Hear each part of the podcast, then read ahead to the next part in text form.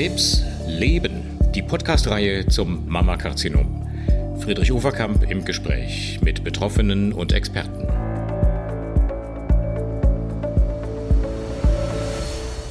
Hallo, liebe Patientinnen, meine Damen und Herren, liebe Interessierte, herzlich willkommen zu einem weiteren Podcast von Krebs Leben. Entscheidungen stehen ja immer mal wieder an, ganz am Anfang, wenn die Diagnose gestellt wird, die wichtigste Entscheidung, wann Operation, welche Therapie, ob Chemo, ob Bestrahlung. Im weiteren Verlauf, wenn man nach Jahren zum Beispiel einer antihormonellen Therapie sich auch die Frage stellt, wie lange noch, kann man, darf man, muss man es absetzen.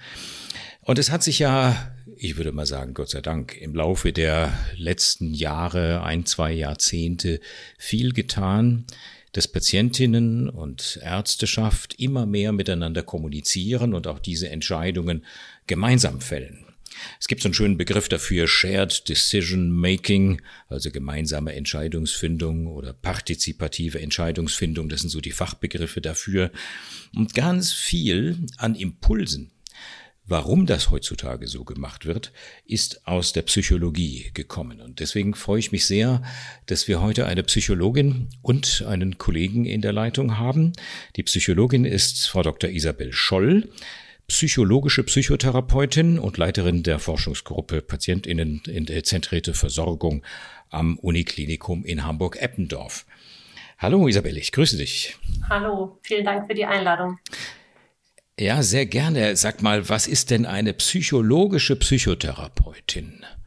Gibt es auch nicht psychologische Psychotherapeuten? Für mich ist das sprachlich ja, irgendwie komisch. Also psychologische Psychotherapeuten, ja, es gibt auch nicht psychologische Psychotherapeuten, es gibt auch ärztliche PsychotherapeutInnen. Das sind sozusagen zwei Formen so, der Weiterqualifikation, okay. ähm, die die im Rahmen der dann die Psychotherapie durchgeführt wird. Also es ist äh, psychologische Psychotherapeutin ist im Endeffekt eine Approbation, ähm, mit der ich dann sozusagen berechtigt mhm. bin, Menschen mit psychischen Erkrankungen zu behandeln im Rahmen der Richtlinien Psychotherapie.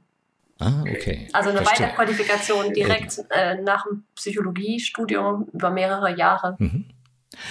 Alles klar. Ähm, den Vorschlag, dich äh, zu diesem Gespräch hinzuzubitten, hat Professor Volkmar Müller gemacht. Äh, den kennen Sie schon, meine Damen und Herren. Er war schon in einigen Podcasts mein Gesprächspartner. Leiter der ähm, Abteilung Konservative Gynäkologische Onkologie und stellvertretender Klinikdirektor an der Klinik und Polyklinik für Gynäkologie, ebenfalls am Uniklinikum in Hamburg. Hallo Volkmar, grüß dich. Ja, hallo. Danke, dass ich wieder dabei sein darf und den Vorschlag machen durfte. Ja, und ich, äh, genau, ich danke dir für diesen Vorschlag. Letztendlich ähm, geht es darum, dass wir natürlich auch Mut machen wollen, den Patientinnen, die uns zuhören, auch deren Angehörigen, ähm, äh, eine gemeinsame Entscheidungsfindung auch einzufordern, auch darauf zu bestehen, dass das vernünftig umgesetzt wird. Wie setzt ihr das denn in Hamburg um? Vielleicht erzählst du einfach mal, um so ins Gespräch reinzukommen, aus eurem Hamburger Alltag. Wie macht ihr Shared Decision Making bei euch? Da könnte man natürlich sagen, immer gut, aber das ist natürlich nicht so. Und ich bin darauf gekommen, dass wir es auch hier mal gemeinsam besprechen, weil ähm, Isabel Scholl schon länger kenne durch gemeinsame Projekte, wo es darum ging, diesen Prozess, Entscheidungen gemeinsam zu fällen und Patientinnen und auch manchmal natürlich Patienten, auch die Angehörigen einzubeziehen, besser einzubeziehen in Prozesse. Wir kennen uns eben aus Forschungsprojekten. Aber diese Projekte haben auch dazu geführt, dass wir alle im klinischen Alltag wahnsinnig viel dazugelernt haben.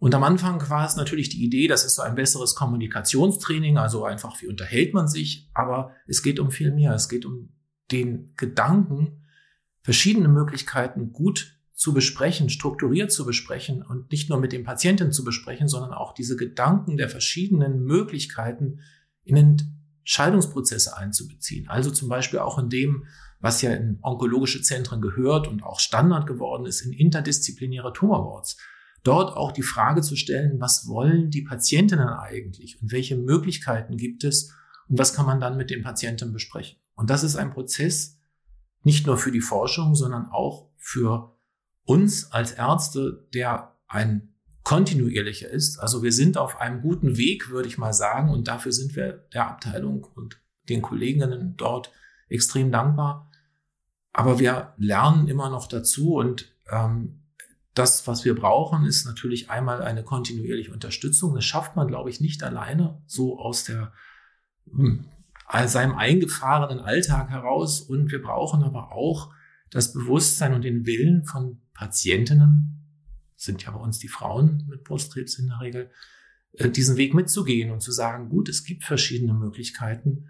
Ich möchte darüber informiert werden und ich möchte an der Entscheidung auch wirklich beteiligt werden.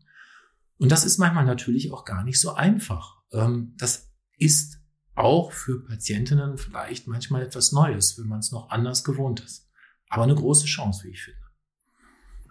Was du sagst mit dem Neu und Ungewohnt, da möchte ich vielleicht einmal daran anschließen, weil das ist ähm, etwas, was uns häufig begegnet. Also wir wissen durchaus aus vielen Studien und auch gibt es gut belastbare Daten, die uns zeigen, dass ein Großteil der ähm, PatientInnen unterschiedliche Erkrankungen und auch eben insbesondere in der Onkologie ähm, gerne beteiligt sein wollen an Behandlungsentscheidungen. Nicht alle möchte ich dazu sagen. Es gibt auch Menschen, die sagen, das möchte ich aus unterschiedlichen Gründen nicht und möchte das ähm, lieber meinem Arzt oder meiner Ärztin überlassen. Aber eben ein Großteil möchten beteiligt sein und gleichzeitig äh, ist es manchmal, das erlebe ich dann wiederum in den psychoonkologischen Gesprächen mit vielen PatientInnen, eine Herausforderung, ähm, vielleicht das einzufordern und sich ähm, dem Arzt oder der Ärztin sozusagen da Fragen zu stellen oder vielleicht auch ähm, häufig die Befürchtung, unbequem zu sein oder auf die Nerven zu gehen und vielleicht sogar im Zweifel eine schlechtere Behandlung zu erhalten, wenn ich ähm, irgendwie zu viel nachfrage oder zu viel nachhake oder nur mal nachfrage, ob es noch andere Optionen gäbe oder andere Möglichkeiten oder vielleicht auch mit einer Option nicht einverstanden bin. Und da versuche ich immer Menschen Mut zu machen, also dass das ähm, nicht nur ihr Recht ist, sondern auch ja ein Stück weit dazugehört, ähm, dass sie sich da bemerkbar machen und ähm, dafür sich einstehen. Und ich glaube, das ist aber natürlich ein gesellschaftlicher Wandel und aber auch ähm, vielleicht der Druck, sich irgendwie so ein Stück weit ähm, gemäß so ja, Rollen zu verhalten, die man vielleicht irgendwie seit Kindheit einget eingetrichtert bekommen hat. So ein bisschen so, verhältst du dich, wenn du beim genau, Arzt bist oder genau. vielleicht auch so ein Bild, was man vielleicht aus, äh, aus, aus unterschiedlichen Erfahrungen im Leben hat, wie, wie man zu sein hat, wenn man zum Arzt geht, äh, das nicht eine, das nicht so leicht abzuschütteln ist und wo man vielleicht auch gar nicht so aus seiner Haut kann unbedingt immer. Aber ich denke, das sind auf jeden Fall Möglichkeiten, sich also wirklich da aktiv einzubringen. Mhm.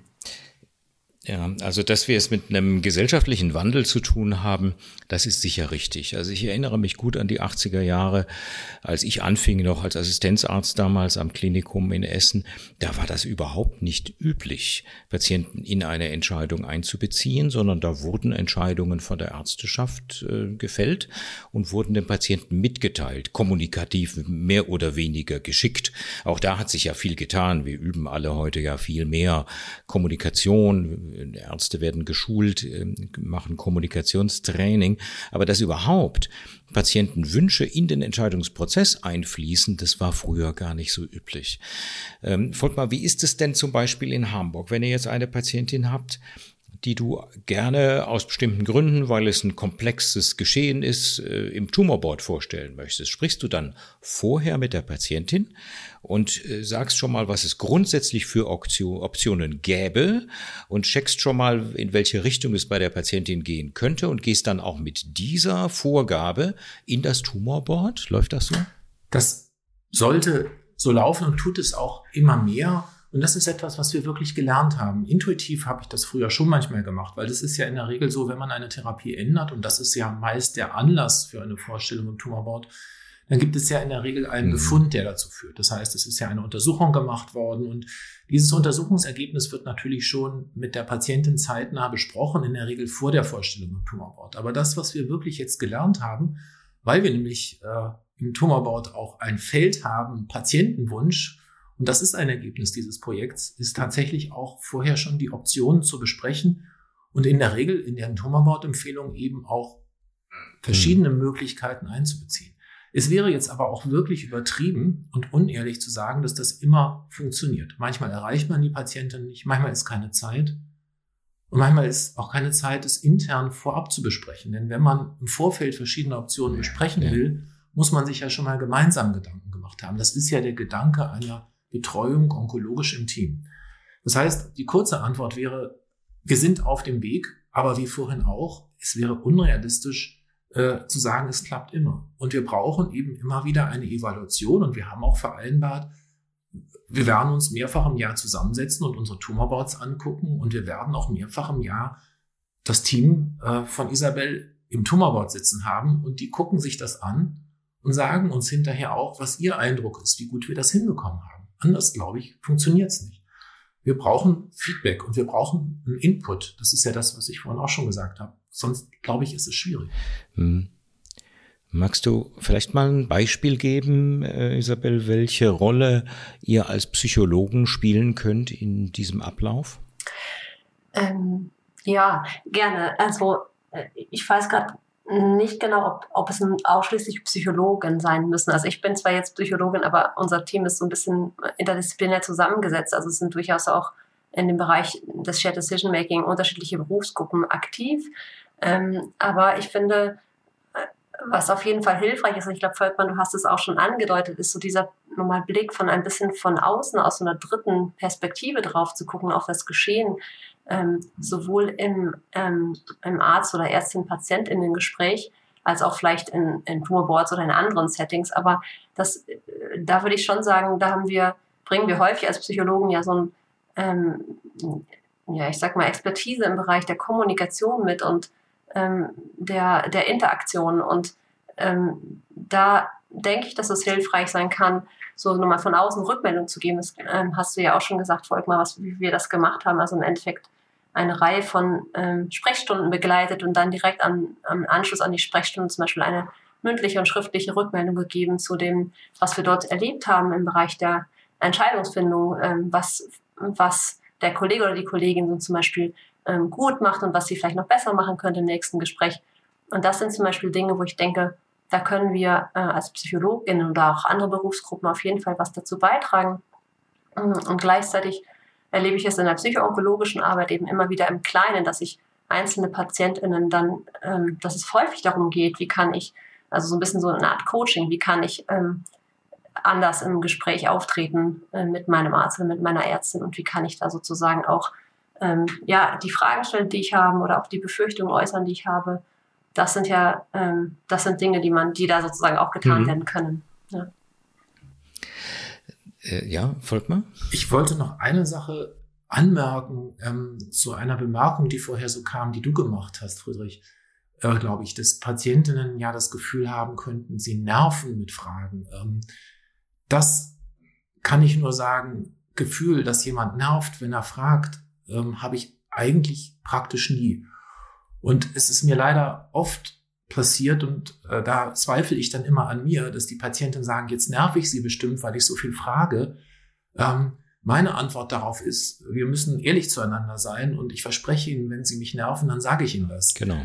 Ähm, ich, ich kann mir gar nicht vorstellen, dass, dass das, also es ist fast immer angemessen, das Ausmaß der Fragen und manchmal, ehrlich gesagt, fragen mir die eher, eher zu wenig, denn es geht ja für die Patienten in der Onkologie immer um ganz wichtige Dinge.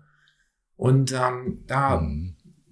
also der Gedanke, das nur mal so, falls er jetzt für Patientinnen ist, ist, ist uns wirklich fremd. Ähm, und das kann ich auch für das gesamte Team sagen. Mhm. Ja, also ich erinnere mich zumindest, dass das früher sehr häufig vorkam, äh, dass Patienten auch gar nicht so eingebunden sein wollten. Deswegen habe ich von dem gesellschaftlichen Wandel gesprochen. Ich finde das sehr schön, wie das heute so ist. Aber das war nicht immer so. Früher gab es auch, ich sage mal, viele Patientinnen und Patienten, die gesagt haben, was soll ich jetzt machen? Was raten Sie mir? Was geben Sie mir jetzt? Und ähm, da kam auch von Patientenseite bei weitem nicht so viel an Einforderung, äh, gemeinsam Entscheidungen zu fällen. Äh, ich glaube, dass es allen Betroffenen sehr viel besser geht, wenn man das tut. Aber es ist eben auch ein Entwicklungsprozess und ich bin mir nicht sicher, dass der schon flächendeckend wirklich überall gleich gut gemacht wird. Oder täusche ich mich da? Ähm, würdest du sagen, Isabel, dass wir in Deutschland da schon überall weit genug sind? Ähm, ich wünschte mir, ich könnte das sagen, aber die Forschungsdaten ja, sprechen zumindest dagegen. Also ähm, da zeigt sich schon, dass es noch ähm, Luft nach oben gibt, sage ich mal, oder dass es doch ja. deutlich viele PatientInnen gibt, die das nicht erleben, dass sie ausreichend beteiligt sind. Und auch wenn wir uns so objektivere Arten der, der, des Anschauens, also wenn wir sozusagen in ärztliche Gespräche zum Beispiel aufzeichnen und uns die anhören, dann äh, hören wir dort auch durchaus raus, also in den Gesprächen, dass es da häufig noch nicht so viel Beteiligung gibt, ähm, wie sich die hm. Betroffenen das wünschen. Ähm, ja, äh, dann lass mich mal andersrum fragen. Äh, wo siehst du denn den, den meisten Schulungsbedarf oder wo müssen Ärzte am meisten an sich arbeiten? Ist es im Bereich Kommunikation oder ist es im Bereich Empathie und Wahrnehmung? Wo fehlt's denn? Ähm, äh, denkt man gar nicht erst dran, sozusagen die Entscheidung einer bestimmt für eine bestimmte Therapie abzuwägen im Hinblick auf psychosoziale Auswirkungen? Ähm, oder nimmt man einfach nicht genug wahr seitens der Ärzteschaft? Wo ist der meiste Schulungsbedarf, um es positiv zu formulieren? Also ich denke, ähm, das eine ist der kommunikative Aspekt. Natürlich kann man bestimmte Schritte, wie man PatientInnen im Gespräch beteiligt an Entscheidungen, kann man schulen. Da gibt es auch äh, äh, evaluierte Schulungsprogramme für. Ähm, was wir aber auch immer wieder sehen und das, was manchmal natürlich auch so eine, so eine Barriere sein kann, ist, ähm, dass es natürlich eine Jahrtausende alte Kultur der Medizin gibt, die eher paternalistisch orientiert ist, also eher sozusagen, wo es eher üblich war, dass ähm, die Entscheidungen alleine ärztlicherseits getroffen worden sind. Und der muss man sich ja erstmal einzeln entgegenstellen und stemmen, vielleicht manchmal auch. Und da hilft auf jeden Fall auch, wenn es, sage ich mal, äh, ähm, in einer Einrichtung, in einem Krebszentrum zum Beispiel, von der Leitungsebene einen entsprechenden Support gibt oder auch eine entsprechende Einstellung. Wir möchten hier gemeinsam äh, mit unseren PatientInnen Behandlungsentscheidungen treffen und ich glaube, mhm. das kann auf jeden Fall, also so eine Haltung, ist so eine Haltungsfrage für mich, auch nicht nur eine Kompetenzfrage, sondern eine Haltungsfrage. Und ich denke auch, dass die Haltungsfrage nur wenn, nur wenn die entsprechende Haltung da ist, kann sich auch die Kompetenz dann auch entsprechend genutzt werden, weil ich kann ja jemanden schulen in kommunikativen Fertigkeiten, die kann er dann, er oder sie dann gut umsetzen. Ähm, wenn aber die Haltung dazu nicht da ist, PatientInnen einzubeziehen, dann ändert das nicht viel, sage ich mal. Hm. Macht ihr mit Visite äh, bei den stationären PatientInnen? Also nicht regulär. Das war im Rahmen des Projektes, dass wir das teils gemacht haben aber das ist bis jetzt nicht regulär implementiert. Hm. Was sind die nächsten Schritte, Volkmar, die ihr in Hamburg plant? Habt ihr in der Tagesklinik schon ähm, auch Shared Decision Making und äh, Begleitung von Psychologen etabliert? Also die Begleitung durch die Psychologen, das ist ja ein, auch eine tolle Leistung in Deutschland, ist ja schon Standard in der Betreuung. Und ich denke, durch die haben wir auch immer wieder ein gutes Feedback, wenn die mit Patientinnen sprechen, ähm, und wir haben ja fest zugeordnete Psychologinnen im Team, ähm, und das Gefühl haben, da ist eine Entscheidung nicht so ganz klar angekommen oder die Alternativen auch, dann kriegen wir das Feedback ja auch. Ähm, und ich glaube, das ist auch nochmal ein wichtiger Teil dieser ganzen, dieses ganzen Umdenkens. Ähm, ich glaube auch, dass die Visiten so ein Thema sind, das ist jetzt einfach mit Covid natürlich super schwierig gewesen. Wir haben auch da natürlich den Vorsatz gehabt ähm, und haben den auch noch, äh, das weiterzumachen, genau wie die Begleitung von Tumorbouts. Und es bringt viel, wenn man das, was weiß ich, einmal im Quartal reicht auch aus, dann ähm, wird man immer mal wieder so an einzelne Punkte erinnert. Und das ist, glaube ich, auch ein Prozess, der einfach immer wieder in Erinnerung gerufen werden muss. Man mhm. fährt natürlich wieder in die Bahn zurück und es ist ja nicht so, dass es unbedingt zeitaufwendiger ist. Es erfordert eben manchmal ein bisschen mehr Nachdenken und ähm, wie Menschen halt so sind, ähm, das äh, manchmal fällt man dann halt so in alten Trott zurück. Und noch ganz zum Schluss ein mhm. Punkt, den du gesagt hattest. Es ist, schließt sich ja auch gar nicht aus, dass die Patientinnen Sie sollen ja auch fragen, was würden Sie empfehlen? Das haben wir ja am Ende auch. Und was meinen Sie? Ja, ja. Darum geht es, glaube ich, gar nicht, dass jetzt sozusagen die Patienten mit der Entscheidung alleine gelassen werden. Das ist, äh, mhm. ist ja gar nicht das Ziel, sondern nur wirklich verschiedene Möglichkeiten. Die gibt es eben ganz oft in der Onkologie erläutert bekommen und für sich den richtigen Weg finden, dass man gemeinsam den Weg finden kann. Und das ist immer der beste Weg. Also das ist, glaube ich, die Überzeugung aller mittlerweile. Ich würde da auch nochmal gerne ähm, darauf aufbauen, was du gerade gesagt hast, Volkmar, und auch auf diese, dieses Thema der Empfehlung nochmal eingehen, weil ich glaube, auch heute gibt es ganz viele Menschen, die ganz natürlich fragen, was würden Sie mir denn raten und was würden Sie denn empfehlen? Das ist ja auch, erstmal kommt man ja in eine Situation, in der man vielleicht ja auch nicht erwartet hat, reinzukommen, dass man jetzt vor dem Arzt oder vor der Ärztin sitzt und mit einer Diagnose konfrontiert ist ähm, und ja auch nachvollziehbar aufgewühlt ist vielleicht und ähm, da sich Rat und Unterstützung und Empfehlung zu suchen, ist ja auch selbstverständlich und auch richtig so. Und ähm, ich glaube, was dann schnell zu sagen, ja, folgt, ist, dass, dass man als helfende Profession ja auch ärztlicherweise sofort mit einem Rat und einer Tat zur Seite stehen will. Und ähm, da ist sozusagen eine mögliche Falle, die man reintappen kann, ein Stück weit. Ne? Zu schnell zu mhm. empfehlen, machen Sie A oder B. Und äh, es geht ja, wie gesagt, nicht darum, die Menschen alleine zu lassen, sondern eher nochmal zu hören, Mensch, was ist denn deren Lebenssituation, was sind denn deren Wert oder was ist für die eigentlich relevant? Das kann ja so unterschiedlich sein. Und wenn wir mehr, mehrere Möglichkeiten haben zu therapieren, dann kann es ja sein, dass die eine Möglichkeit äh, mit, dem, mit, der Lebens, mit dem Lebensstil oder mit bestimmten Einstellungen von Patienten besser vereinbar ist als die andere. Und wenn wir das nicht wissen, können wir auch nicht gut empfehlen. Äh, und wenn wir das aber wissen, dann können wir ja immer noch äh, aufgrund dieser Grundlage eben gemeinsam ähm, zu einer. Empfehlung auch kommen. Mhm. Also das finde ich sehr einleuchtend, was du jetzt zum Schluss gesagt hast. Ich glaube, das ist auch etwas, was früher viel zu wenig berücksichtigt wurde. Die, die Lebensumstände, die sozialen, die häuslichen Verhältnisse und alles das muss natürlich auch in eine Therapieentscheidung mit einfließen. Ganz zum Schluss, äh, jeder von euch beiden hat jetzt einen Wunsch frei. Was würdet ihr euch denn in erster Linie von Patientinnenseite wünschen? Ähm, es hören uns ja viele zu jetzt. Ähm, dass sie das mehr einfordern, ist ein Punkt. Aber wie konkret sollen sie sich besser einbringen? Was sind so eure Hauptwünsche? Ich fange mal bei dir an, Volkmar. Gespräche vorbereiten ein bisschen. Also das ist ganz toll, wenn, ähm, und wir haben ja auch so einen Leitfaden, hattet ihr ja dann entwickelt, Isabel, für Patienten einfach mhm. so ein bisschen, wie sie Fragen auch vorbereiten können. Was schön ja. ist auch, wenn Patientinnen zu wichtigen Gesprächen jemanden mitbringen. Das ist natürlich nicht immer gegeben. Nicht jeder Mensch hat eine Person, die ihm so nahe steht, sie zu begleiten. Wir sind immer froh, wenn jemand mitkommt. Ähm, das ist manchmal auch so ein Missverständnis, dass irgendwie äh, der Gedanke da ist, da soll nicht noch jemand fragen. Das ist aber für uns toll, wenn noch jemand fragt, weil wir dann auch besser einfach erklären können und das man braucht ja das Feedback. Die sollen ja auch nachfragen, wenn sie was nicht verstehen. Also Klar. das ist auch unser Wunsch. Mhm. Also eigentlich von Patientenseite auch durchaus was einfordern und aber auch mal akzeptieren, wenn dann gesagt wird, das können wir nicht leisten und das geht so nicht. Also das kann natürlich auch dann dabei rauskommen, ähm, vielleicht auch mal eine Grenze zu akzeptieren, ähm, aber nicht Angst haben, zu viel zu fordern. Ähm, das ist dann unser Job, mhm. äh, zu sagen, was nicht geht. Ja.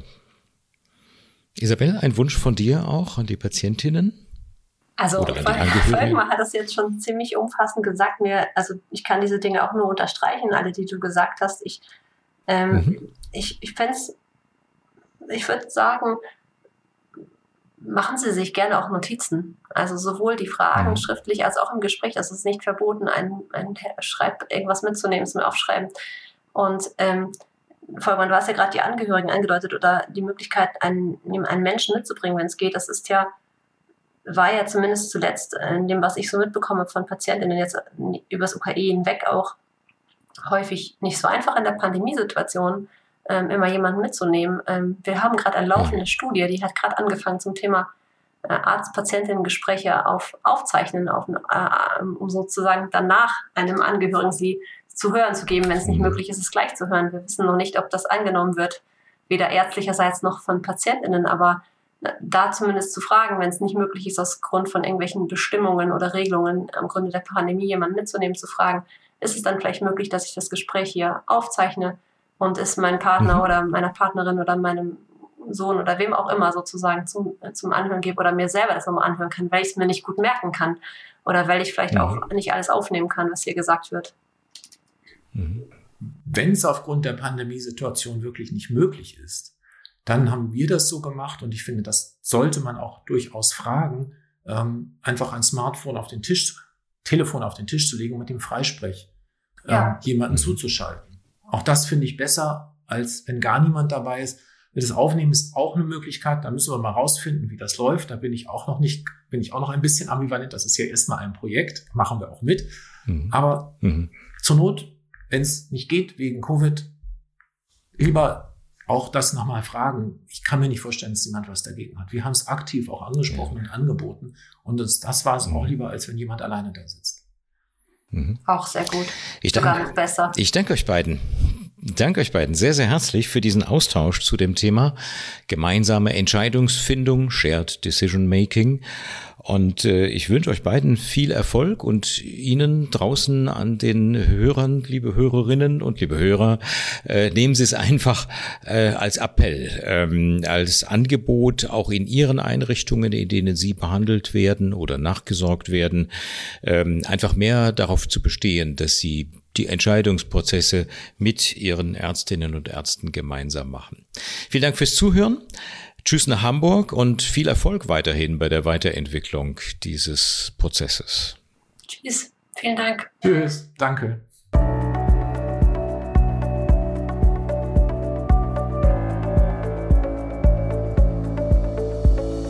Krebs leben.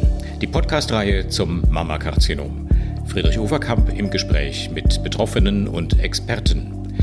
Mit freundlicher Unterstützung von Sando Deutschland und Hexal.